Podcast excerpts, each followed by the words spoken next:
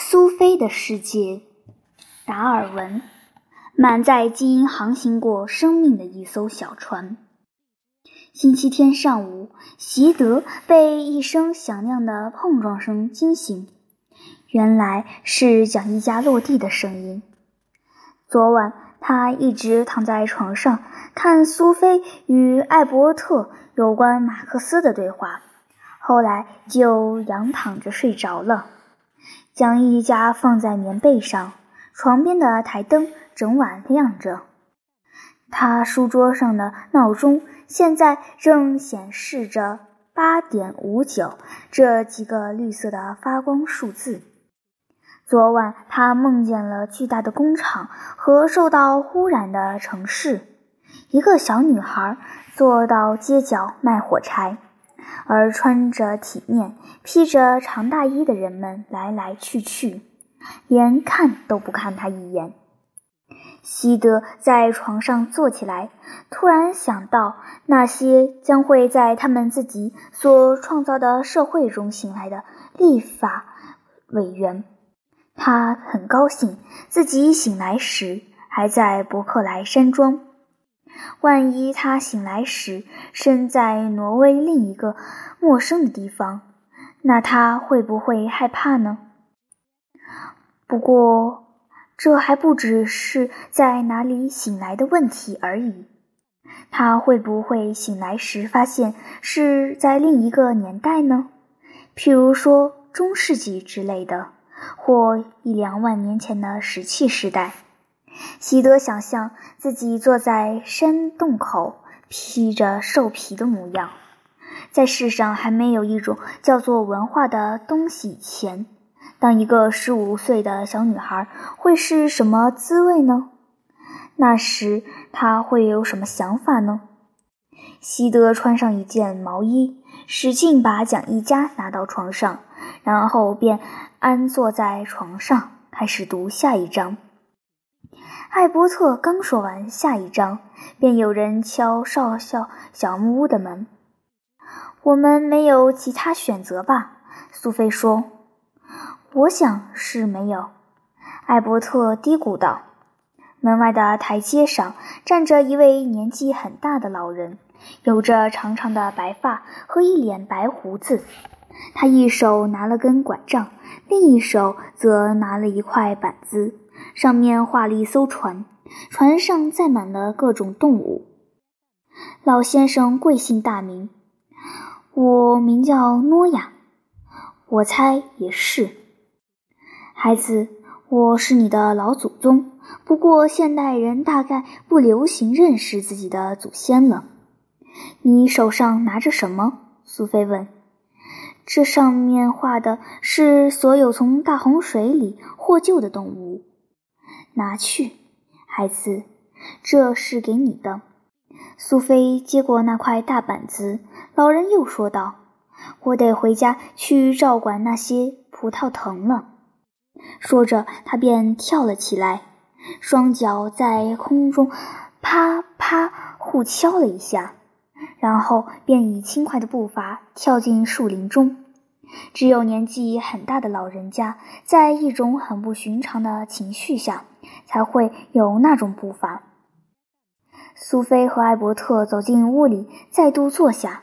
苏菲开始拿那幅画，可是，在她还没得及看之前，艾伯特很权威的一把将它拿了过去。我们首先要谈谈大纲。好，好，先生。我刚才忘了提到，马克思一生的最后三十四年是在伦敦度过的。他在一八四九年迁居到那，并在一八八三年去世。这段时间，达尔文就住在伦敦近郊。在一八八二年去世。这一场盛大的典礼中，葬于西敏寺。成为英国最杰出的人士之一。就这样，马克思和达尔文在人生的旅途上曾经交错。达尔文死后一年，马克思也去世了。当时，他的友人恩格斯说：“达尔文创立了有机物进化的理论，而马克思创立了人类历史进化的理论。哦，原来如此。另外一个在作品上也与达尔文有关联的大思想家是心理学家弗洛伊德，他最后几年也是在伦敦度过的。弗洛伊德说，达尔文的进化论和他自己的精神分析理论对于人类以自我为中心的天真无知态度构成了挑衅。你一下子提太多名字了。我们现在谈的究竟是马克思、达尔文还是弗洛伊德？自然主义，我们可以更广泛的谈到十九世纪中到我们这个时代流行的一股自然风潮。所谓自然主义，指的是一种除了大自然和感官世界之外别无其他真实事物的态度。因此，自然主义者也认为人是大自然的一部分。一个自然主义的科学家只相信自然现象，而不相信任何理性假设或圣灵的启示。马克思、达尔文和弗洛伊德都是这样子的人吗？一点也没错。从上一世纪中期开始，最流行的几个字眼就是自然、环境、历史、进化与成长。当时，马克思已经指出，人类的意识形态是社会基础的产物；达尔文则证明，人类是生物逐渐演化的结果；而弗洛伊德对潜意识的研究，则发现人们的行动多半是受到动物本能驱策的结果。我想，我多少了解你所说的自然主义的意思。可是，我们是不是最好一次只谈一个人呢？我们要先谈达尔文。苏菲，你可能还记得苏格拉底之前的哲学曾试图为大自然的变化寻找合乎自然的理论，因为他们不接受那些古老神话中的说法。同样的，达尔文也不会教授对人与动物。如何创造出来的说法？不过他算是哲学家吗？达尔文是一个生物学家和自然科学家，不过他也是近代唯一一个公开质疑圣经中对人在万物中的地位的说法的科学家。那么，你得说说达尔文的进化论到底是怎么回事？达尔文。我们先谈谈达尔文这个人吧。你在一八零九年生于莫斯伯瑞这个小镇。他的父亲罗伯特·达尔文博士是当地一位很有名望的医生，对儿子的管教非常严格。达尔文在地上的小学上学时，他的校长总是说他到处乱跑、乱玩东西、不知所云。不做些有用的事。这位校长所谓的“有用的事”，是指勤念希腊文和拉丁文的动词；所谓“到处乱跑”，则是说达尔文到处去收集各式各样的甲虫。我敢打赌，他后来一定会后悔自己说过的那些话。达尔文后来开始研究哲学。可是他对赏鸟和收集昆虫等事更有兴趣，因此他在神学方面的成绩从来不顶好。不过他在大学时就已经有了自然科学的名声，一部分是因为他对地质学有兴趣。地质学也许是当时最大的一门学科。一八三一年，他从剑桥大学神学院毕业后，随即前往北威尔斯研究岩石的形成，并搜寻化石。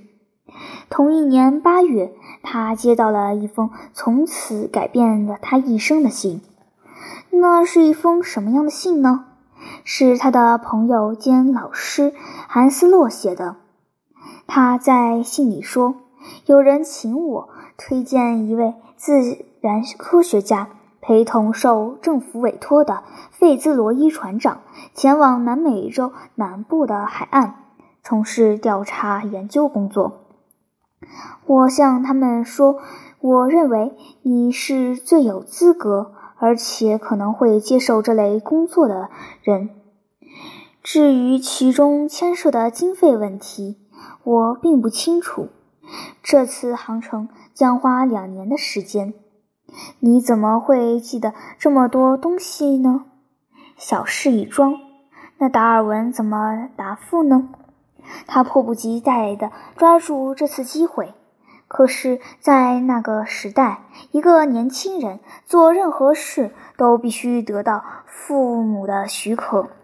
经过他一番游说之后，他的父亲终于同意了，并且答应资助旅费。因为在所谓经费问题上，他显然并没有得到任何补助。哦，那艘船是海军舰艇“小猎犬号”。他在1831年12月27日从普利茅斯航向南美洲，一直到1836年10月才返航。原本只有两年的航程变成五年，而航行的范围也从原定的南美洲扩展到世界各地。这是近代史上最重要的一次调查航行之一。他们就一路环绕世界吗？是的，差不多就是这样。他们从南美继续航行，经过太平洋到新西兰、欧洲和南非，然后又开回南美洲，最后才回到英国。达尔文写道：“在小猎犬号上的这次航行，无疑是他生命中最有意义的事件。在海上做自然科学研究可不容易呀。”最初几年，小猎犬号在南美海岸来回行驶，这使得达尔文有很多机会可以熟悉这块大陆，包括内陆地区。他们多次进入南美洲西边太平洋上的加拉帕戈斯群岛，而这几次探险对他们的发现也有决定性的影响。他在那儿搜集到大量的材料，并将它寄回英国。可是当时他并没有透露他本人对于自然与生命进化的看法。当他回到英国时，发现自己成了一位著名的科学家。在那个时候，他内心关于进化论的概念已经很清晰了，而这也是一个科学家应有的态度。他的主要作品是什么？事实上，他写了好几本书，但在其中，英国引起了最热烈的辩论的是《物种起源论》。这本书出版于1859年，它的全名是《物竞天择：适者生存之物种起源论》。这样长的书名，事实上就是达尔文进化论的完整摘要。他确实是把好多东西放在一个书名里。进化论，我们还是一样一样的谈。达尔文在《物种起源论》一书中提到了两个理论。首先，他认为寄存的所有动物样式都是依照生物进化的法则，从较早期、较原始的形式演变而来。其次，他认为生物进化乃是自然淘汰的结果，适者生存，对吗？对。不过，我们还是先来谈谈进化的概念好了。这个观念其实并不很新鲜，早在1800年，某些领域内的人士已经开始普遍接受生物进化的观念。最主要的是倡导人是法国的动物学家拉马克，甚至在他之前，达尔文的祖父伊拉斯穆斯·达尔文就已经提出动植物是由某些少数原始物种进化而来的理论。可是他们当中没有一个人提出一个合理的解释。说明进化的过程是如何发生的。因此，教会也就不认为他们是很大的威胁。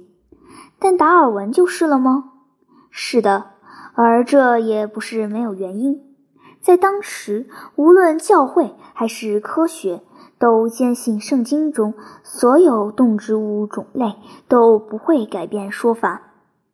他们相信上帝一次就造出了所有生物，而基督教的这种看法与柏拉图和亚里士多德的学说一致。怎么说呢？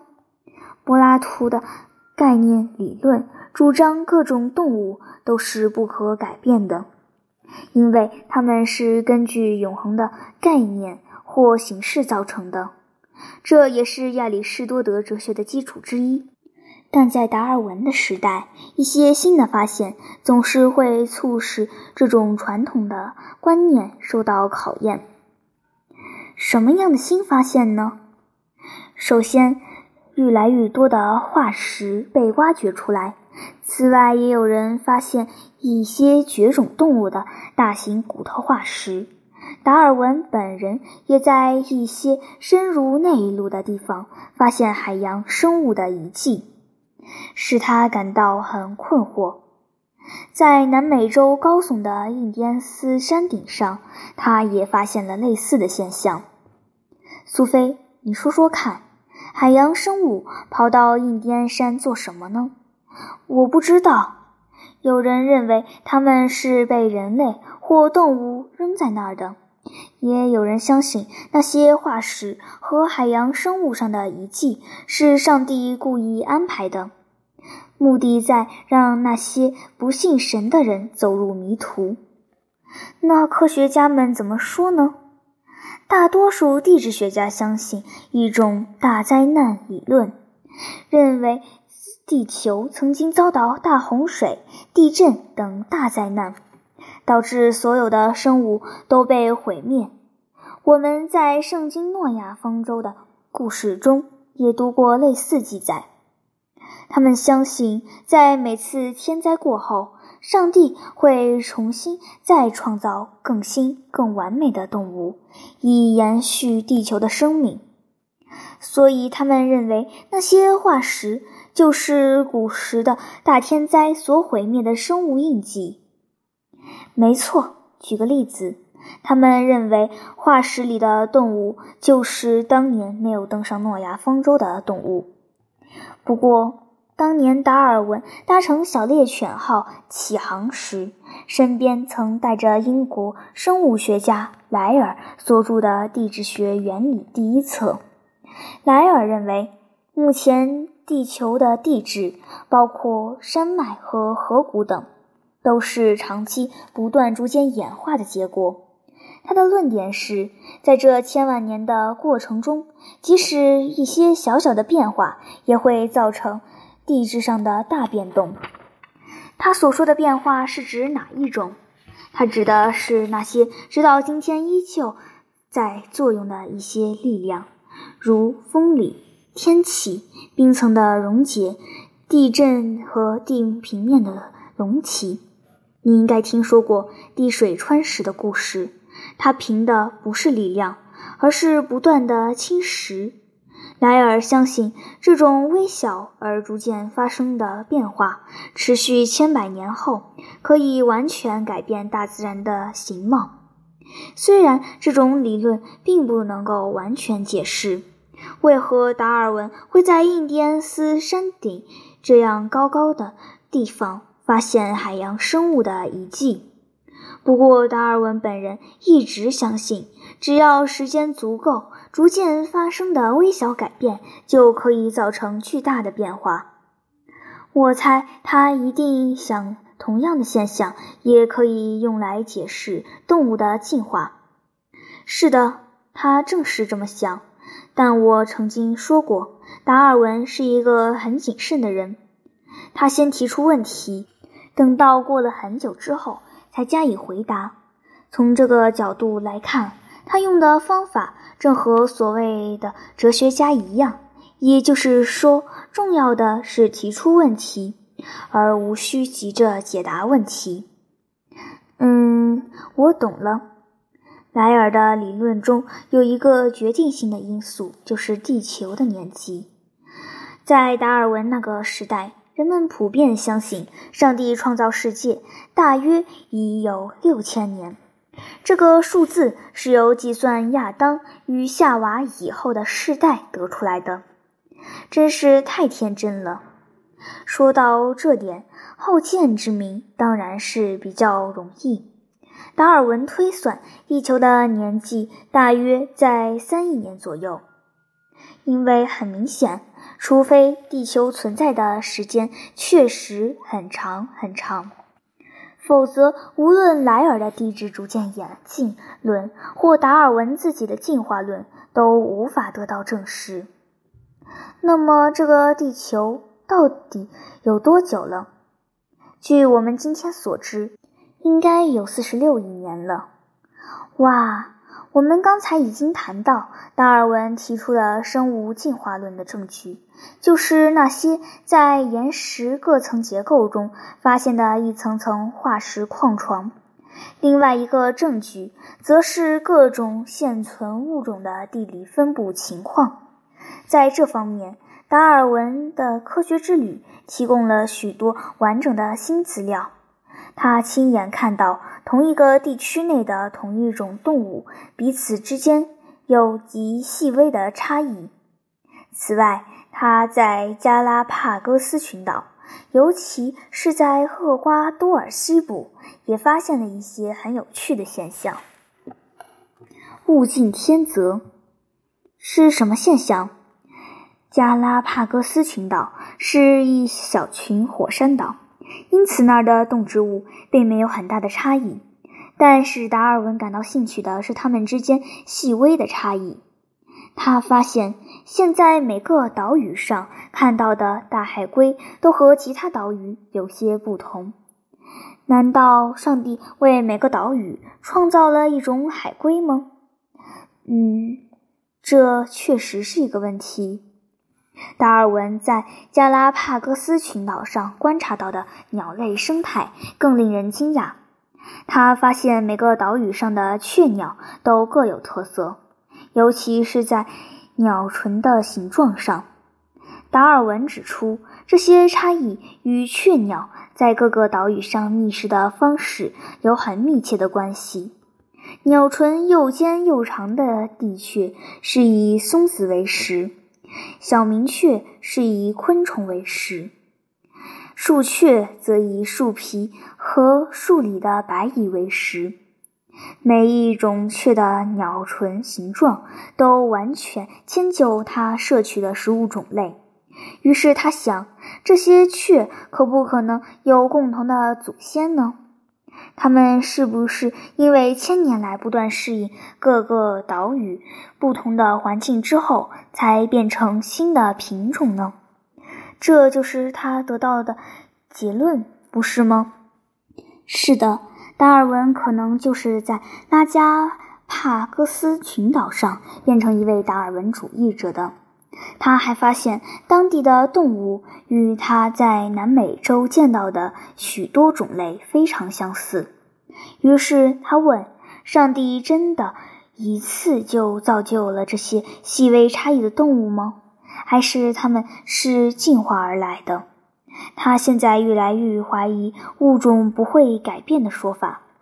不过，对于进化现象发生的过程，他还是提不出合理的解释。不过后来他又发现了一个现象，显示地球上所有的动物可能都是互相关联的。什么现象？就是哺乳动物胚胎发育的情况。如果你把狗、蝙蝠、兔子和人类早期的胚胎拿来比较，你会发现它们非常相似，几乎难以分辨。一直要到非常晚期之后。你才能分辨人类的胚胎与兔子的胚胎，这不正显示我们和这些动物是远亲吗？可是这时他仍然无法解释进化的现象是如何发生的。他时常想到莱尔所说的细微的变化，经过长时间作用后，可造成很大效果的理论。不过，他仍然找不到一个可以解释各种现象的通则。此外，他对法国动物学家拉马克的理论也很熟悉。拉马克指出，各个物种会逐渐发现自己所需的特征。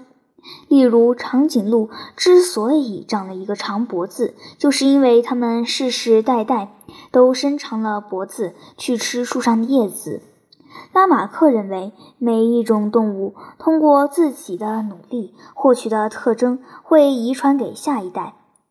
可是，达尔文并不接受这种后天特征遗传论，因为拉马克并没有任何证据证明他这项大胆的说法。不过，这时达尔文开始往另外一个较为明显的方向思考。我们几乎可以说，物种进化现象后面的实际机转，恰恰就在他的眼前。是什么意思呢？我宁愿让你自己想出来，所以我要问你：如果你有三只母牛，但你所有的饲料只够养两只，那你会怎么办呢？我只好把其中一只杀了。好，那么你要杀哪一只呢？我想我会杀那只产奶最少的，是吗？是的，这不是很合理吗？这正是人类千百年来所做的事。可是我们还没讲完那两只牛的事。假设你希望其中有一只能生小牛，你会选哪一只？最会产奶的那一只，这样它生的小牛以后可能会比较产奶。这么说，你比较喜欢产奶多的奶牛。那么现在还有一个问题：如果你去打猎，而你有两条猎狗。可是必须放弃其中一只，那么你会留下哪一只？我当然会留下比较能够找猎物的那一只。对，你会选择那只比较好的猎狗。这正是一万多年来人们圈养牲口的方式。从前的母鸡不一定每周下五个蛋。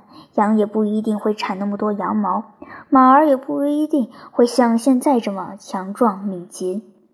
在这方面，饲主作为人为的选择，同样的道理也适用于植物。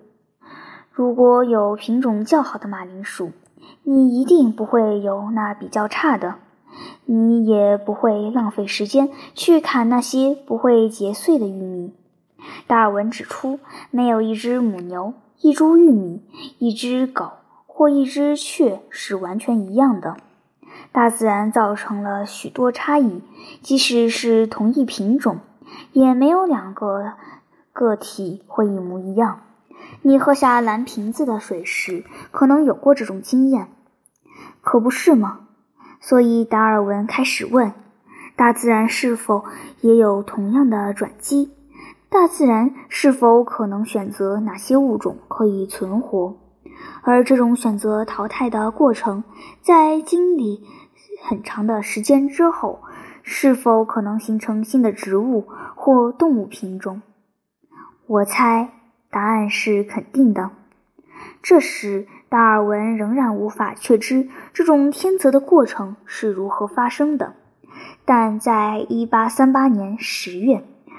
也就是他乘小猎犬号后整整两年后，他偶然读到了一本由一位人口研究专家马尔萨斯所写的小书，书名叫《人口论》。马尔萨斯撰写此书的灵感是得自那位发明避雷针等东西的美国富兰克林。富兰克林曾经指出，如果没有受到大自然的限制，一种植物或动物将会遍布全球，但是由于世界上有许多物种，因此这些物种会彼此制衡。这点我可以了解。马尔萨斯将这个观念加以发展，并且用于全球人口上。他相信人类的生殖能力很强，因此世界上出生的儿童人数永远多过能够存活的人数。他认为，既然粮食的生产永远无法赶上人口的增加，因此有一大部分人口注定要求在生存的竞争中落败。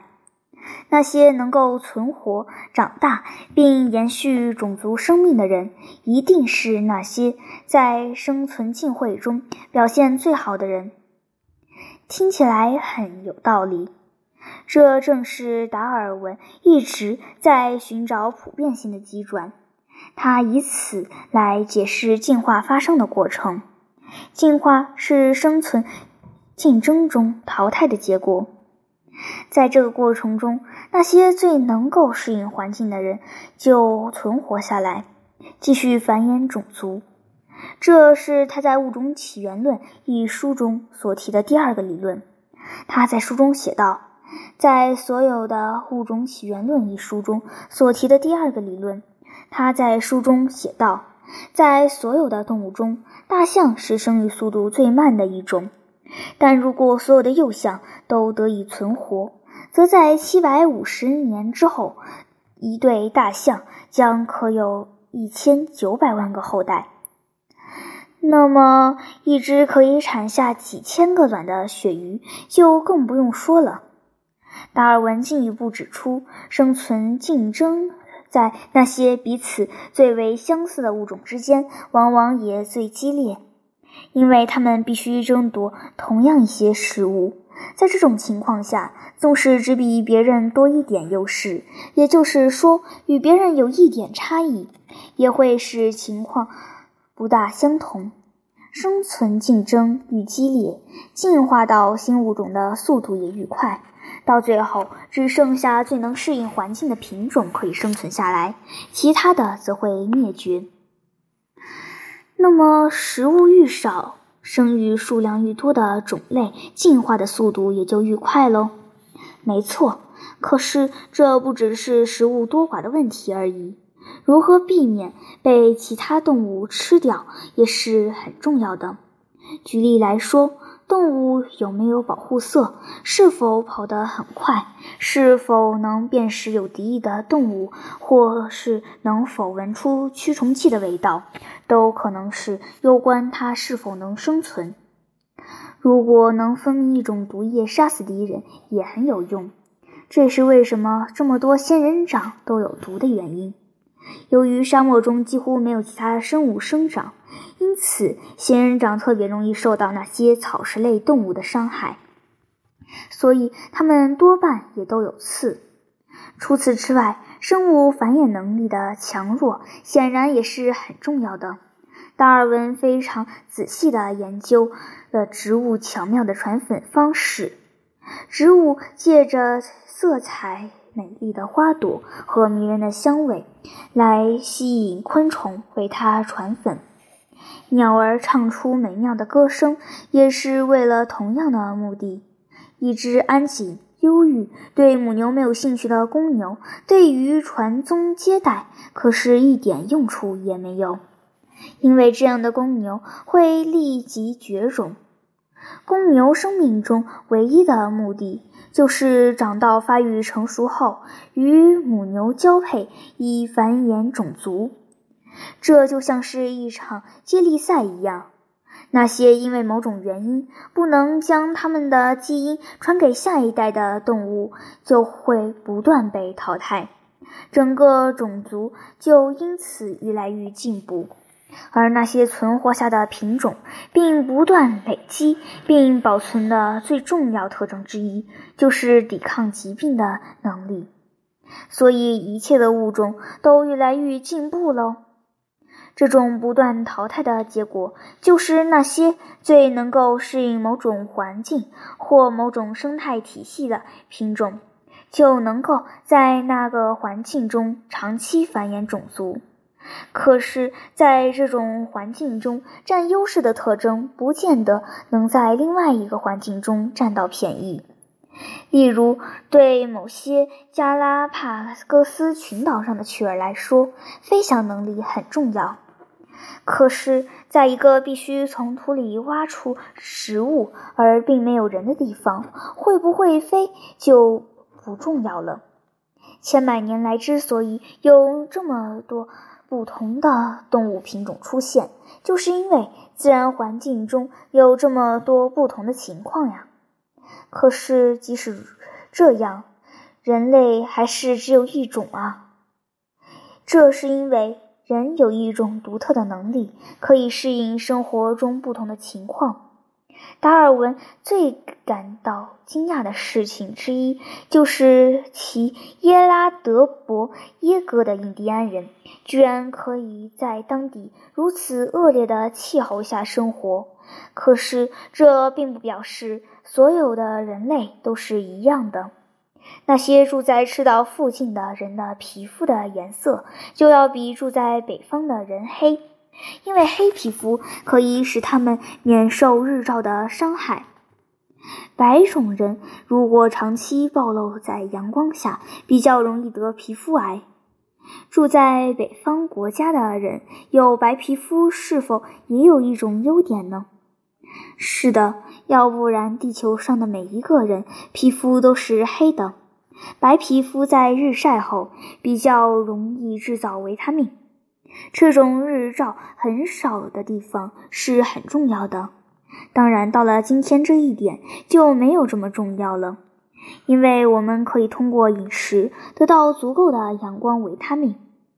可是，在大自然中没有一件事是偶然的。每一件事都是一些微小的改变，在无数个世代中的过程中产生作用的结果。想起来还真有趣。确实如此。说到这里，我们可以用下面这些话来总结达尔文的进化论。请说。我们可以说，地球生物进化的原料就是同一种生物之间不断出现的个体差异。再加上子孙的数量庞大，以致只有一小部分能够存活，而进化的实际机转，则是生存竞争中的自然淘汰作用。这种淘汰过程可以确保最强者或最适应者能够生存下来。听起来跟算术题目一样合理。当时人对《物种起源论》这本书的反应如何？它引起了激烈的争辩，教会提出强烈的抗议，科学界则反应不一。其实这并不令人惊讶，毕竟达尔文的理论把上帝与世界之间的距离拉远了很多。不过，也有人宣称，创造一些具有进化能力的生物，比创造一些固定不变的生物更伟大。突然间，苏菲从椅子上跳起来。“你看那里！”她喊。她指着窗外，只见湖边有一对男女牵着手在走路，两人都是一丝不挂的。那是亚当和夏娃。艾伯特说：“他们逐渐被迫与小红帽和梦游奇境的爱丽丝等人为伍的，所以他才会出现在这里。”苏菲走到窗前去看他们，可是他们很快就消失在林间。这是因为达尔文相信人类也是从动物进化而来的。一八七一年，达尔文发表了《人类由来》这本书。他在书中提醒大家注意人与动物之间许多极为相似之处，并提出一个理论，认为人类。与类人猿必定是在某段时间由同一祖先进化而来的。这时，科学家已相继在植物罗陀岩和德国的尼安德等地发现了第一批某种绝种人类的头骨化石。奇怪的是，1871年这次引起的反对声浪。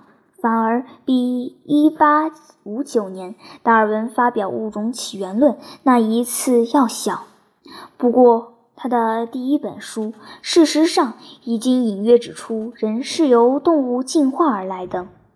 我曾经说过，达尔文在1882年去世时，以科学先驱的身份被隆重地葬在西敏寺。这么说，他最后还是得到了应有的荣耀和地位。是的，最后是这样。不过那之前，他曾经被形容在英国最危险的人物。天哪！当时有一位上流社会的女士曾经写道：“让我们希望这不是真的。如果是真的，希望不会有太多人知道。”另一位杰出的科学家也表示了类似的看法。他说：“这真是一个令人很难为情的发现，愈少人谈论它愈好。这几乎可以证明。”人和鸵鸟有血缘关系，说得好。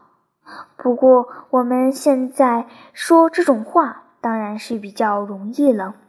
达尔文的理论提出后，当时的人们突然不得不重新调整他们对于创世纪的看法。年轻的作家罗斯金如此形容他的感觉。真希望这些地质学家能够放过我。如今，在圣经的每一个章节后面，我都可以听到他们的锤子敲打的声音。那些锤子敲打的声音，是指他自己对上帝话语的怀疑吗？应该是这样，因为当时被推翻的不仅是上帝制造人的理论。更糟糕的是，达尔文使得人变成生存竞争这种冷酷事实下的产物。